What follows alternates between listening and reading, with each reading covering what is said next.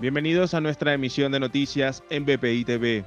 A continuación, estas son las informaciones de Venezuela y el mundo que necesita saber antes de terminar su día, este jueves 1 de abril.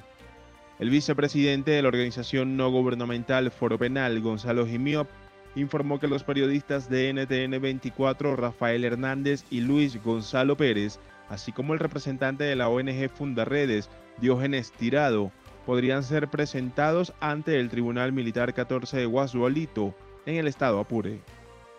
A su vez, el medio de comunicación NTN 24 emitió un comunicado en donde denunció que todavía no han podido contactar a los periodistas Rafael Hernández y Luis Gonzalo Pérez.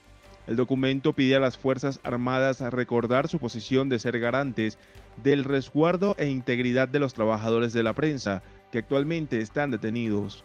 Por su parte, el Comité para la Protección de Periodistas exigió la liberación inmediata del grupo y se mantendrá atento a este caso.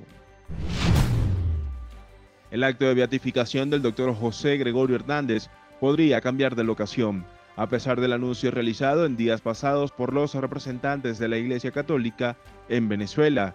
En primera instancia, las autoridades eclesiásticas confirmaron que la celebración religiosa tendría lugar en el estadio universitario de la UCB.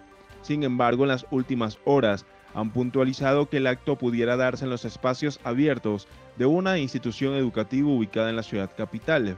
Con este posible cambio, el aforo permitido sería menor a las 100 personas.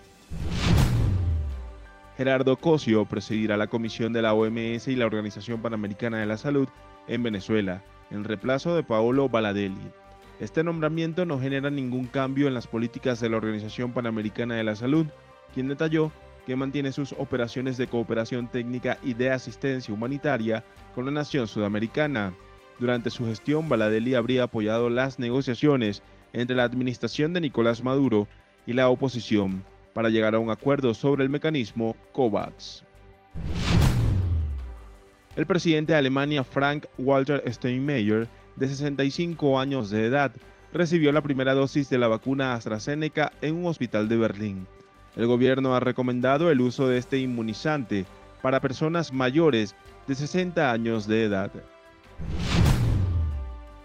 El gobierno de Bolivia ordenó el cierre de la frontera con Brasil para evitar el aumento de los contagios por el coronavirus.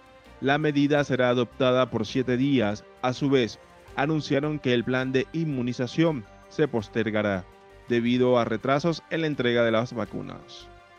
Para el desarrollo de estas y otras informaciones, los invitamos a sintonizar nuestra señal en vivo y contenido on demand en bpitv.com o a través de Roku, Apple TV, Amazon Fire y nuestro canal de YouTube. Síganos en las redes sociales como arroba bpitv.